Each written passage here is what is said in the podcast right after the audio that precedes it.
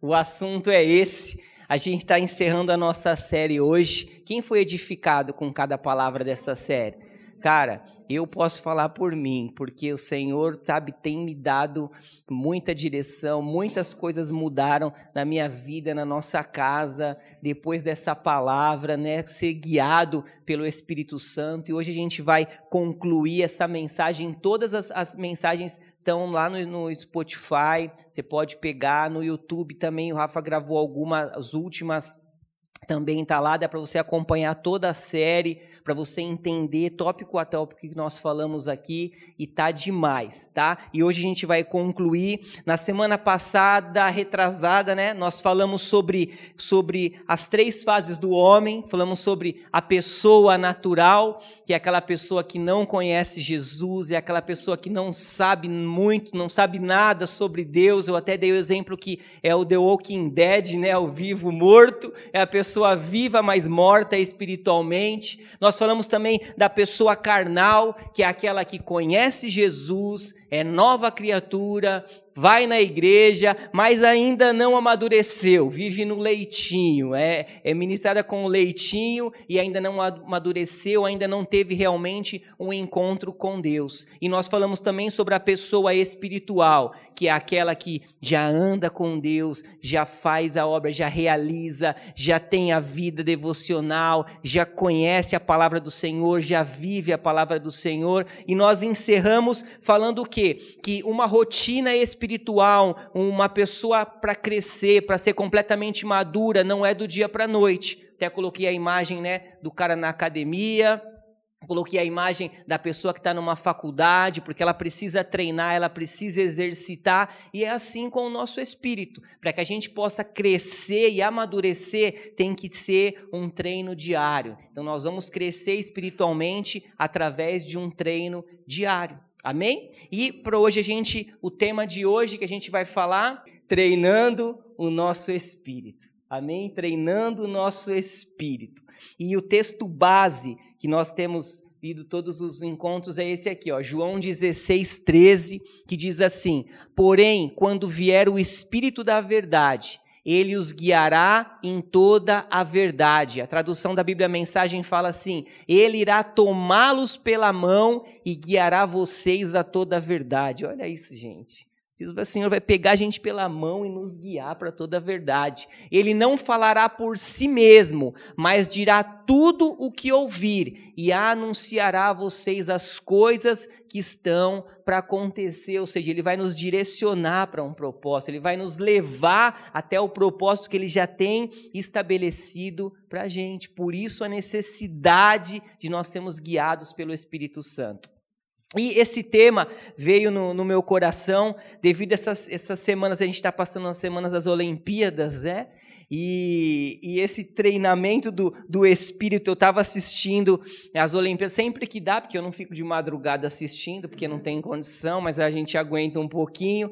E não tem como falar de Olimpíadas, não tem como falar com a menina lá do skate, né? A Raíssa, cara, demais aquela menina de 13 anos, arrebentou lá no skate, ganhou medalha. E, e eu fiquei pensando, pô, isso aí não acontece do dia para noite. Aí depois a notícia lá que a menina, desde os sete anos, já fazia umas manobras radicais, já deitava e rolava lá, e a menininha foi lá, 13 anos, pum pum, ganhou a medalha. Mas isso é o que? É treino. Isso foi necessário treino. Eu estava vendo uma matéria do pessoal da ginástica artística lá, e eles falaram que eles treinam sete horas por dia. Cara, sete horas por dia, sem contar o tempo de fisioterapia, porque fica quebrado depois com aqueles exercícios, aquelas mortais.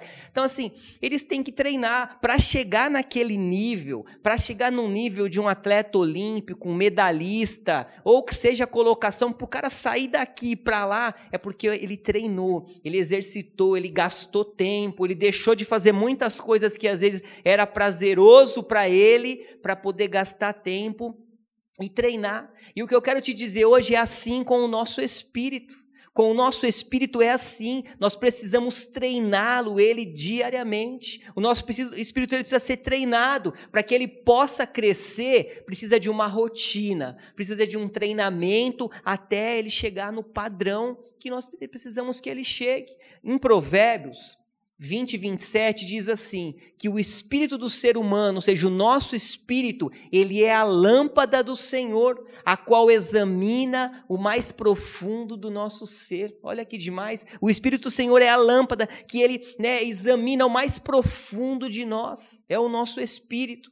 E aí o que que diz? Que o nosso relacionamento com Deus, nós já falamos sobre isso, ele vem através do, no, do, do nosso espírito. É o nosso espírito que se relaciona com Deus. É através do nosso espírito que nós somos guiados pelo Espírito Santo. Lembra uma imagem que eu coloquei? O nosso espírito, o Espírito Santo entrando dentro dele. E é dessa forma que nós somos guiadas. É através do nosso espírito humano que nós recebemos as instruções, a direção através do Espírito Santo.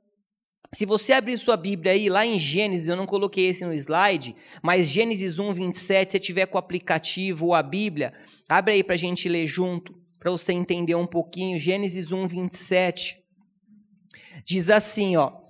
Assim Deus criou o ser humano, a sua imagem, a imagem de Deus o criou. Homem e mulher os criou. Quando aqui está dizendo que quando Deus criou o homem espiritual, Nesse momento ele havia criado o homem espiritual. E depois, se você andar um pouquinho em Gênesis 2,7, fala assim: Então o Senhor Deus formou o homem do pó da terra e lhe soprou nas narinas nas narinas o fôlego de vida, e o homem se tornou um ser vivente. Nesse momento ele estava criando o quê? O ser humano, através do pó da terra, ele criou o corpo humano. E olha que demais isso, ele soprou, ele soprou dele mesmo em mim e você. Ele soprou do espírito dele em mim e você. Primeiro ele criou no nosso espírito a imagem e a semelhança dele, e depois ele soprou dele mesmo em nós. Querido, por isso que a nossa comunicação com Deus, ela é através do nosso espírito. Por isso que a nossa comunicação com o Espírito Santo é através do nosso espírito. Por isso que muitas vezes a gente dá um ênfase grande ao nosso corpo. Cuidamos do nosso corpo, amém? Comemos bem, treinamos ou não treinamos, né? Uns mais fortinhos, mais magrinhos, mas todo mundo cuida do corpo muito bem.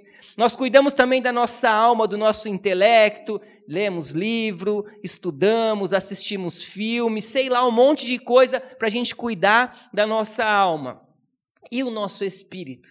Muitas vezes a gente não dá refeição nenhuma para ele. Muitas vezes a gente não alimenta ele em nada, deixamos ele lá parado, alimentamos todas as partes do nosso corpo, a alma, o corpo, mas o nosso espírito a gente não dá alimento nenhum. E nós precisamos alimentar e treinar o nosso espírito para quê? Para que ele esteja pronto, para que nós possamos ser guiados pelo Espírito Santo. Se nosso espírito não estiver pronto, como que a gente vai entender as instruções que ele tem para a gente? Eu estava comentando com o pessoal da conexão ontem, é, é, é simbolizando uma balança. Se você pegar aí três, quatro sementes de qualquer coisa e colocar numa balança de açougueiro, não vai dar peso nenhum. Balança de peixeiro. Quando eu era pequeno, minha mãe comprava peixe lá na, na rua, lá aquelas balanças, o cara segurava assim, mexia. Ah, quando, dois quilos, vou colocar aqui. A hora que você fosse pesar em casa, não tinha nem um quilo ali, porque aquela balança só roubava para ele. Mas não pesava, por quê? Não, não é, não, não tem como pesar. Mas agora, quando você pega aquela balança de precisão e você coloca lá cinco grãozinhos, ela vai dar a grama certinho daquilo que você colocou. Por quê? Porque ela, ela tem uma precisão, ela tem uma, uma alto, um alto poder de sensibilidade. A precisão daquela balança, ela traz um poder de sensibilidade. Então, o que, que eu quero te dizer? Que sem a sensibilidade não tem precisão. Se nós não tivermos sensibilidade, a gente não tem precisão. E quanto maior a sensibilidade, maior é a precisão. E o que você quer dizer com isso, Luciano? Se nós não treinarmos o nosso espírito para que ele seja sensível ao Espírito Santo, nós não vamos ter uma precisa direção daquilo que ele tem para nós nós não vamos conseguir entender a direção, a precisão daquilo que Ele está apontando, daquilo que Ele está nos mostrando. E aí o que, que vai acontecer? Nós não vamos ter mais dúvidas sobre qual decisão tomar, porque a gente vai estar tá ali sendo alimentado, sendo dirigido, estando sensível ao Espírito Santo. Por quê? Porque a, a precisão traz a sensibilidade, a sensibilidade traz a precisão. E é isso que nós precisamos, estar sensível ao Espírito Santo. E como nós vamos fazer isso? Descobrindo agora como treinar o nosso espírito. Amém? Vocês estão comigo aí? Quem está com frio? Aí, ninguém está mais com frio, glória a Deus, então vamos embora. E, e, a primeira etapa, a gente vai dividir em quatro etapas, isso que eu estou falando com você. E a primeira etapa é essa: meditação da palavra. Amém? Se você quiser anotar, seria muito bom você começar a trazer um caderno, bloco de notas, anotar na sua mão, em qualquer lugar você puder anotar, porque quem anota recebe mais. Quem anota chega, depois medita e vai ali e olha. Você não precisa anotar tudo que eu vou falar, mas às vezes são frases que o Senhor vai dar para você aí. Pum, você vai anotar e depois você vai conseguir meditar. E o primeiro é a primeira etapa é essa, meditação da palavra. Se a gente for dar uma definição para o que é meditar, é o que? É estudar o pensamento, é pensar sobre, é refletir sobre, é sussurrar. Josué 1:8 acompanha aí diz assim, ó: Não cesse de falar deste livro da lei, pelo contrário, medite. Medite nele dia e noite, para que você tenha o cuidado de fazer segundo tudo que nele está escrito. Então você prosperará e será bem sucedido. Amém? Nós sabemos dessa história. Moisés havia morrido, né? Josué estava lá no banco de reserva. Deus falou assim: Ô, levanta aí, Josué, coloca aí a chuteira, pega a faixa de capitão e bora lá que agora você tem uma missão. E ele deu todo o direcionamento para Josué e depois ele falou isso aqui, ó. Josué, o negócio é o seguinte: você vai avançar, você vai levar esse povo, você vai prosperar, você vai ser bem sucedido, mas para que tudo isso aconteça, você precisa meditar. Você precisa meditar de dia e de noite. E a gente fica vendo, né? Eu não tenho nada, eu, às vezes eu falo muito de coach, eu não tenho nada contra coach, tá, gente? É que às vezes eu, eu acabo comentando. Ou se ouve muito falar sobre as três chaves para vencer, os três códigos para não sei o quê. Deus já deu um código aí para Josué. Falou: você quer prosperar, você quer vencer, então medita.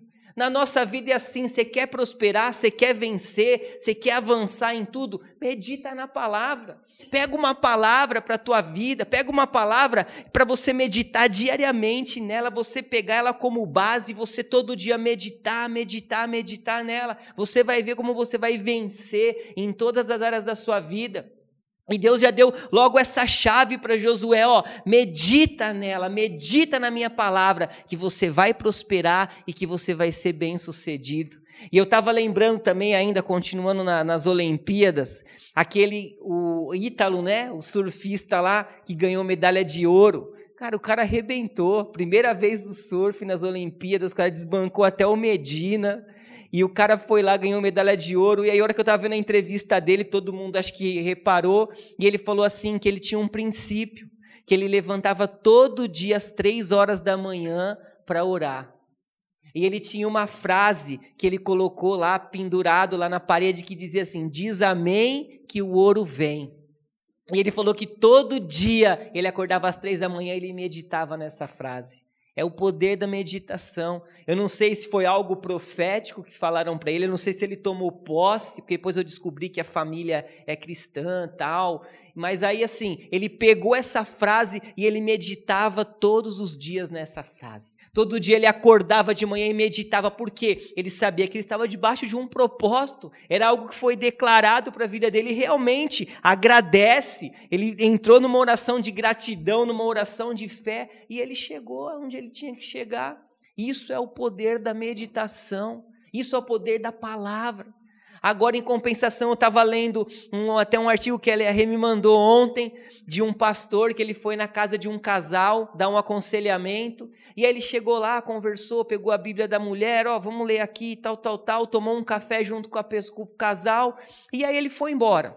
Quando ele foi embora, o casal arrumando as coisas, falou, nossa, eu acho que o pastor levou aquela colher de prata embora. Será que levou sem querer? Depois eu preciso cobrar ele. E esqueceu. Passou um tempo, uns 20 dias, 30 dias, encontrar o pastor na igreja. Pastor, tudo bem e tal? Ou aquele dia, você esqueceu, acho que você levou a minha colher embora. Não sei se você colocou no bolso, algum lugar você levou. Não, querida, a colher está dentro da sua Bíblia. Já pensou? Cara, fazia 30 dias que a pessoa não tinha sequer nem aberto a Bíblia dela, nem olhou, acho que deixou a Bíblia lá. Isso que faz toda a diferença de quem medita e de quem não medita na palavra. E meditar, gente, não é só a gente pegar e ler, não é simplesmente isso. Mas meditar é você ler, é você reler, é você pensar sobre, é você pegar e no momento da leitura, e às vezes a hora que você está lendo, é aquele versículo, pum, que salta para você e você fala: Nossa, que demais esse versículo, eu vou ler, eu vou meditar. Eu estou fazendo o plano da leitura anual. Só que eu já estou vendo que esse ano eu não vou terminar.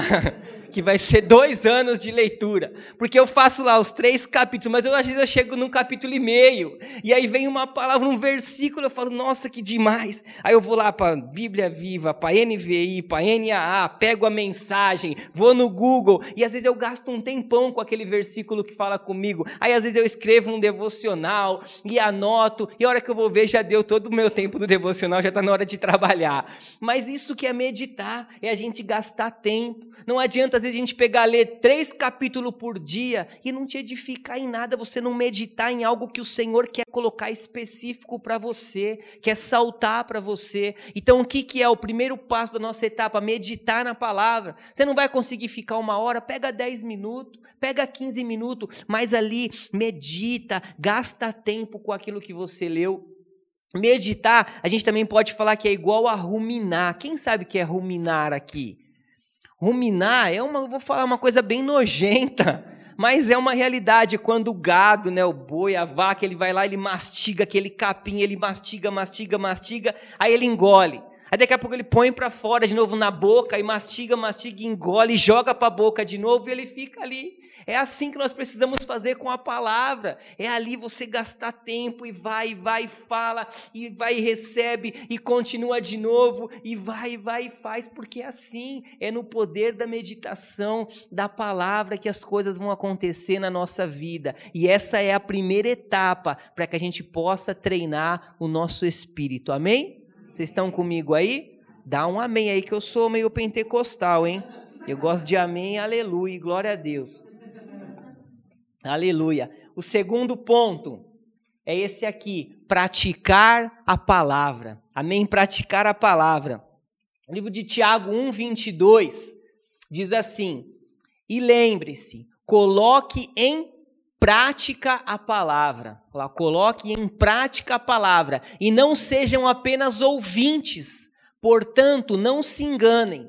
Pois se uma pessoa apenas ouvir e não colocar em prática, é semelhante a um homem que olha no seu próprio rosto no espelho e depois de olhar para si mesmo, logo que se afasta, não se lembra como era a sua aparência. Olha isso, cara, olha que comparação. Entretanto, se continuar olhando com firmeza na lei de Deus que traz a liberdade e não a esquecer, mas praticar o que ela diz, olha isso, ó, Deus o abençoará grandemente essa pessoa em tudo o quanto fizer. Amém, querido? Não é a gente viver de aparência. Você não foi chamado para ter aparência de crente. Você não foi ter chamado só para ter uma Bíblia, ser um religioso, ir no culto, tocar, cantar, fazer. Não, você não foi chamado para isso. Nós somos chamados para praticar a palavra. Eu costumo falar assim: que você ir no McDonald's não faz de você um Big Mac. Do mesmo jeito, você vir na igreja não faz de você um crente, cara. Você precisa praticar aquilo que você ouviu, praticar aquilo que você viveu, que você ouviu, que você recebeu. Não é simplesmente ouvir, mas é praticar. Olha o que diz em Hebreus 5,14. Mas o alimento sólido é para os adultos, os quais, pelo exercício constante, tornam-se aptos para discernir tanto o bem quanto o mal. Ou seja, o que? Eu preciso de um alimento sólido, significa que eu tenho a maturidade para receber, porque eu pratico a palavra. Olha essa frase. Quem apenas ouve e não pratica a palavra, engana-se a si mesmo. Então tá cheio de gente se enganando, porque acha que está sentado no culto, está na igreja, foi numa reunião, ouviu a palavra, foi embora e está se enganando por quê? Porque não teve prática, não está tendo vivência da palavra. E, gente, a gente está passando por um tempo que o que mais tem são notícias falsas, o que mais tem é fake news. Você acorda cedo, você liga o noticiário, é notícia falsa. É notícia falsa a respeito da sua identidade, é notícia falsa a respeito de situações. É um monte de fake news que o inferno coloca todo dia no ar para tentar nos matar. Eu costumo dizer que o inferno acorda cedo de madrugadão, já levanta um lá, já começa a fazer o café lá.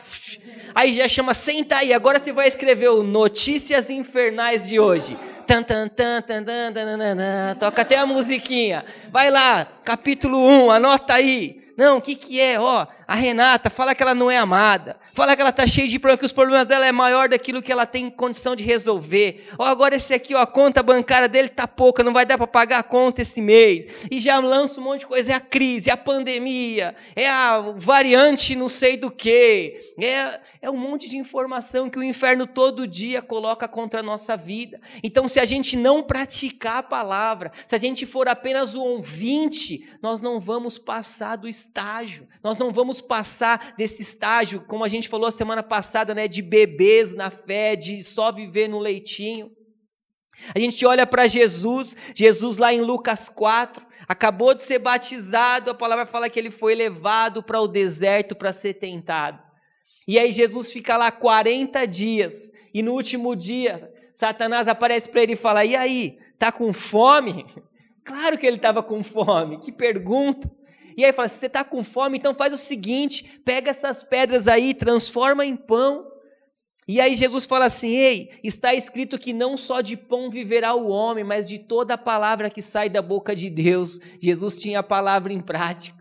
Jesus não estava só vivendo de ouvir falar. E aí Satanás para ele e fala: beleza, então vem cá de novo. Vou te levar aqui, ó. Se você é filho de Deus, se joga daí. Agora vamos mais além. Satanás fala a palavra para ele, olha lá, não está escrito que aos seus anjos dará ordem ao seu respeito que te guardem.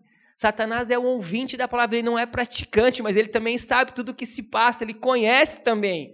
Ele é um simples ouvinte, mas Jesus, cheio da palavra, fala assim: ei, mas também está escrito que não tentarás o teu Deus porque Jesus tinha a palavra. E no final, ele pega, leva Jesus para um alto monte e fala assim: Olha, tudo isso aí vai ser seu se você me adorar. E Jesus fala assim: Satanás, vaza, porque só ao Deus eu vou adorar, só ao meu Deus eu vou servir, só a Ele eu vou servir, por quê? Porque ele estava debaixo de uma palavra, ele praticava, ele não só ouvia, mas ele tinha impregnado a palavra de Deus sobre a vida dele, e é isso que nós precisamos essa noite, sair daqui para ser praticantes da palavra praticantes. E eu quero passar uma lição de casa para você, não coloquei ali, mas eu vou ler aqui.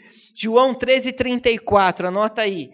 Essa vai ser o primeiro ponto para você sair daqui praticando a palavra. João 13:34, vou ler aqui. Diz assim, ó: Um novo mandamento dou a vocês: amem-se uns aos outros como eu vos amei vocês devem amar-se uns aos outros. Primeiro ponto para a gente praticar a palavra, amar um ao outro. Falar que ama é muito fácil.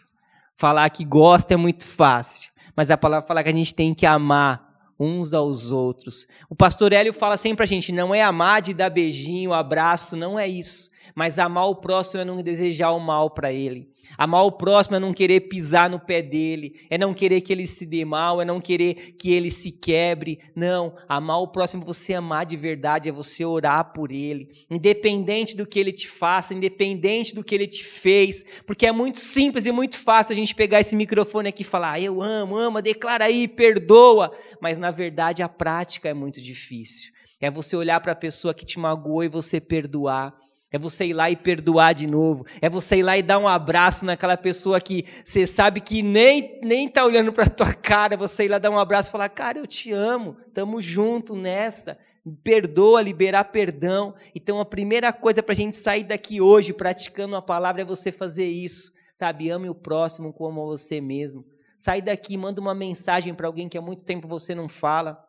Sai daqui, perdoa mesmo uma pessoa que às vezes te machucou, ou você machucou, pede perdão, ou vai lá, toma atitude, porque isso é a prática do amor e essa é a verdade que nós precisamos viver. Amém? A palavra fala o quê? Que a fé vem pelo ouvir e pelo praticar aquilo que você ouviu. É ouvir e praticar aquilo que você ouviu. Amém? Amém. Glória a Deus. Amém. Vamos lá. Terceiro ponto é esse aqui: dar o primeiro lugar à palavra. Repete isso aí: dar o primeiro lugar à palavra. Amém. E o texto é esse aqui, Provérbios 4:20, que diz assim: Meu filho, escute as minhas palavras, preste atenção aos meus ensinamentos.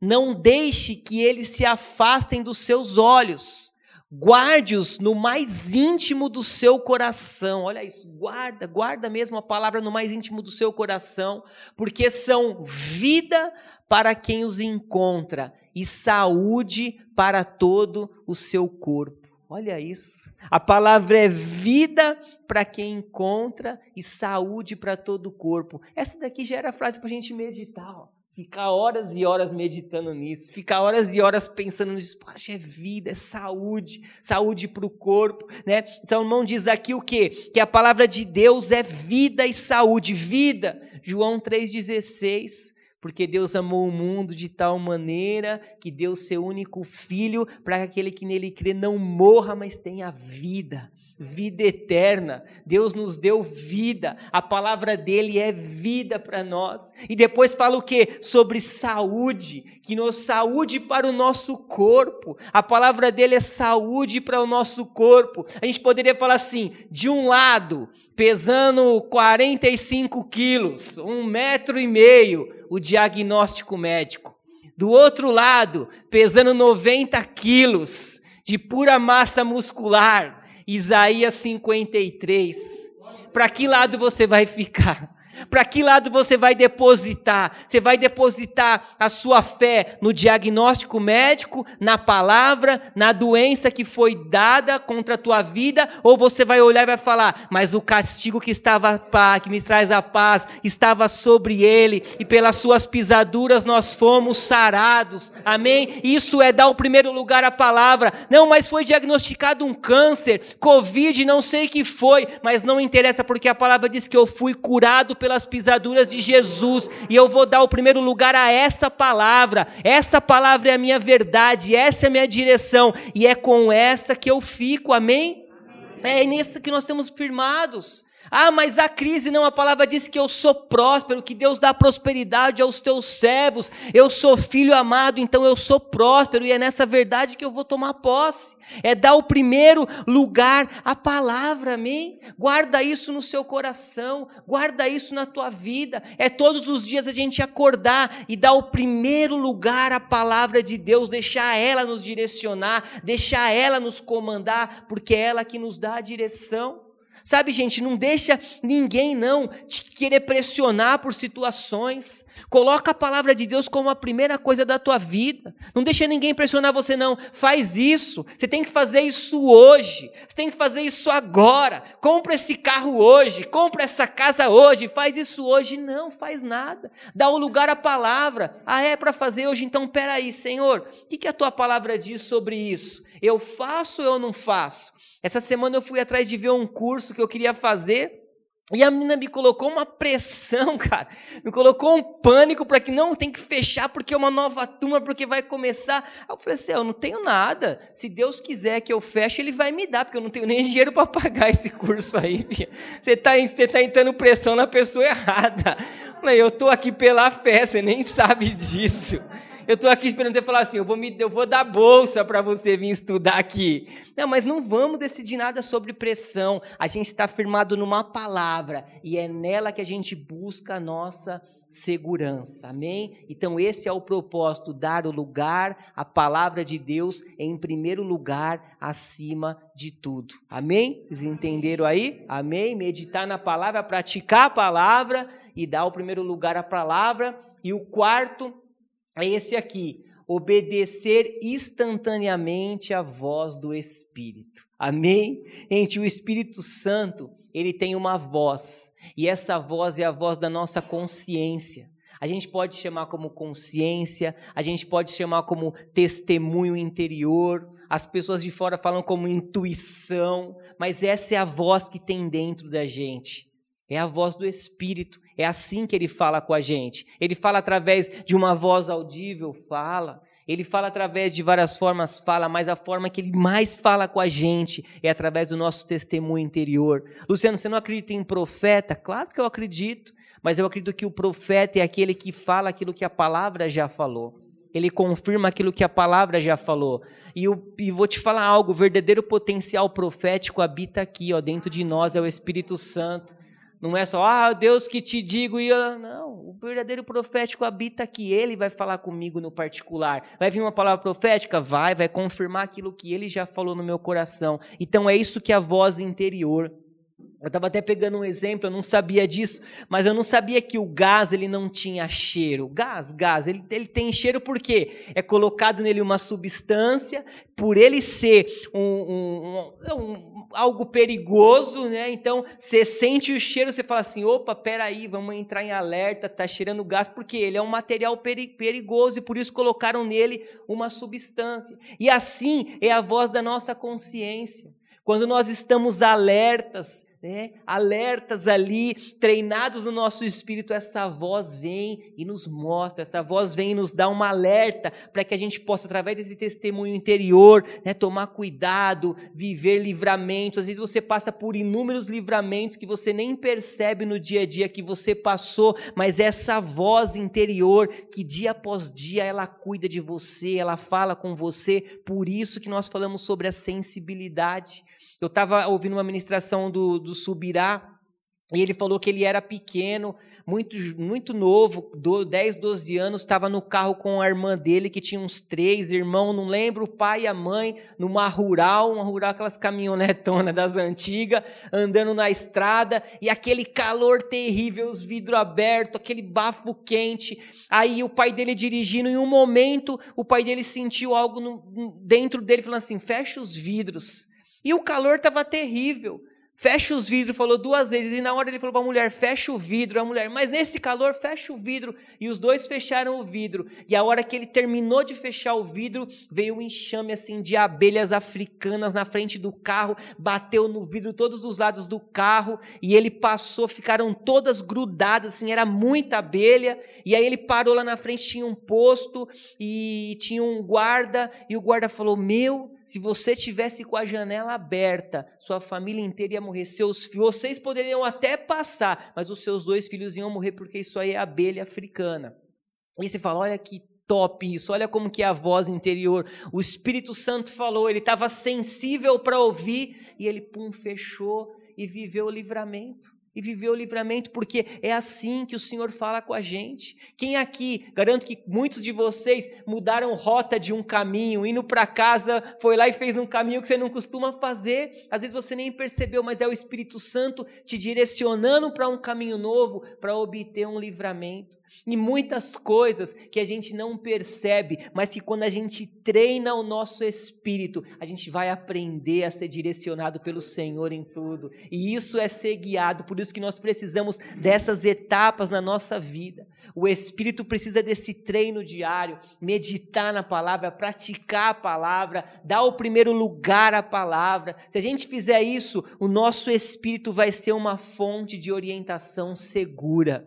Amém? Você vai para todos os lados com segurança. Nós vamos estar sensíveis a todas as orientações de Deus sabe, dia após dia, vai ser muito mais clara para a gente, muito mais clara, com muito mais entendimento. Amém? Pensa aí, quantas pessoas, garanto que todos aqui, quantas vezes te deu uma vontade de falar de Jesus para alguém? Você pensa, nossa, vou falar de Jesus para aquela pessoa, para a família, para alguém que você gosta, ou para alguém na rua. Nossa, vai lá, fala de Jesus para essa pessoa. E aí você fala assim, você não vai, você fala assim, nossa, putz, devia ter ido falar, devia ter falado que para aquela pessoa. Às vezes simplesmente olhar para ela e falar assim, ó, Jesus te ama. Nossa, devia ter falado. Aí você fica naquela dúvida. E uma vez aconteceu isso comigo que foi muito, sabe, foi uma experiência muito ruim. Eu ali no Instagram levantei de madrugada com uma, sei lá se era dor de barriga, sei lá o que que era. Aí peguei o celular, fui lá, fiquei mexendo no celular e aí eu vi um, um post de uma, de uma pessoa que eu conhecia de vista da academia, que era namorada de um personal lá, e ela postou algo sobre suicídio. Duas, três posts sobre suicídio. Eu falei, caraca, menina, olha que coisa esquisita. Eu falei, eu vou mandar uma mensagem aqui falando de Jesus. Mas aí na hora eu falei assim, vou nada. E se a Renata pega depois, eu falo, o que, que você está falando com essa menina aí? Você conhece ela? E papapá, e tal. E aí eu peguei e falei assim, não, não vou. Não mandei. E fui dormir. Fiquei ali remoendo e dormi. Aí no outro dia a gente foi cedo para academia, entrou, a hora que a gente chegou lá, um comentário, você viu que a fulana de tal se matou? Aí eu falei, que fulano de tal? A, a, a, tal hora que mostrou a foto era a menina que tinha postado um negócio no Instagram sobre suicídio. Naquela noite, ela tirou a vida dela. E na, naquele momento eu já veio de mim e falou assim, você devia ter falado com ela. Nossa, aquilo me fez mal. Aquilo eu fiquei, assim, sabe, quase um mês mal, porque eu falei, eu podia ter falado com ela, eu podia ter mandado, não tinha problema. Eu podia ter mandado, quem sabe ali ela não receberia a palavra, quem sabe não mudaria a história. E quantas vezes acontece isso com a gente? A gente tem vontade de falar para Jesus, para alguém e não fala. A gente tem vontade de olhar para alguém na rua e falar assim: ei, Jesus te ama. Aí você fala assim: ah, Luciano, mas e se for o inimigo falando para eu falar? Fazer. Deixa eu te falar algo. O diabo nunca vai falar para você falar que você ama alguém, que Jesus ama alguém. Nunca. Ele vai falar assim: ó, vai lá, fala que você ama aquela pessoa, fala que Jesus ama ela. Ele nunca vai falar para você falar de Jesus para alguém. O diabo nunca vai falar para você: ô, oh, você esqueceu o seu dízimo, a tua oferta. Ó, oh, tá vendo? Você tá com uma nota de 50 e uma de 10. Dá de 50, porque essa de 10 é muito pouca. Você pode dar de 50. Ele nunca vai falar isso para você. Sempre que você ouvir essa voz para beneficiar alguém, para ser benefício para a vida de alguém é porque o Espírito Santo está falando com você, é porque o Espírito Santo está te dirigindo. Então, quando você ouvir vontade de falar de Jesus para alguém, não pense duas vezes, vai e fala. Cara, Jesus te ama. Ó, oh, Jesus tem algo para a tua vida. Vai mesmo com vontade, não perca tempo, porque é assim que você vai viver os propósitos que Ele tem para a tua vida e é assim que pessoas vão ser alcançadas então dá, obedeça a palavra de Deus de forma instantânea. Amém? Aleluia. Às vezes tudo isso que a gente está falando parece né, algo meio estranho, né, meio raso, mas é algo que com o tempo de treinamento você vai ver que você vai começar a mergulhar em águas profundas. Com o tempo de treinamento você vai estar mais seguro nas decisões, você vai estar mais seguro para falar com Jesus, você vai ter mais segurança para ser guiado pelo Espírito Santo sobre onde vou estudar, que faculdade que eu faço, para onde que eu vou, sobre com quem eu vou com quem que eu vou casar, sobre um monte de situações, você vai ver que você vai ter mais segurança em tudo. Amém? Aleluia, glória a Deus. E tem mais um, eu falei quatro, mas tem um aqui também especial, que é esse aqui: orar no Espírito.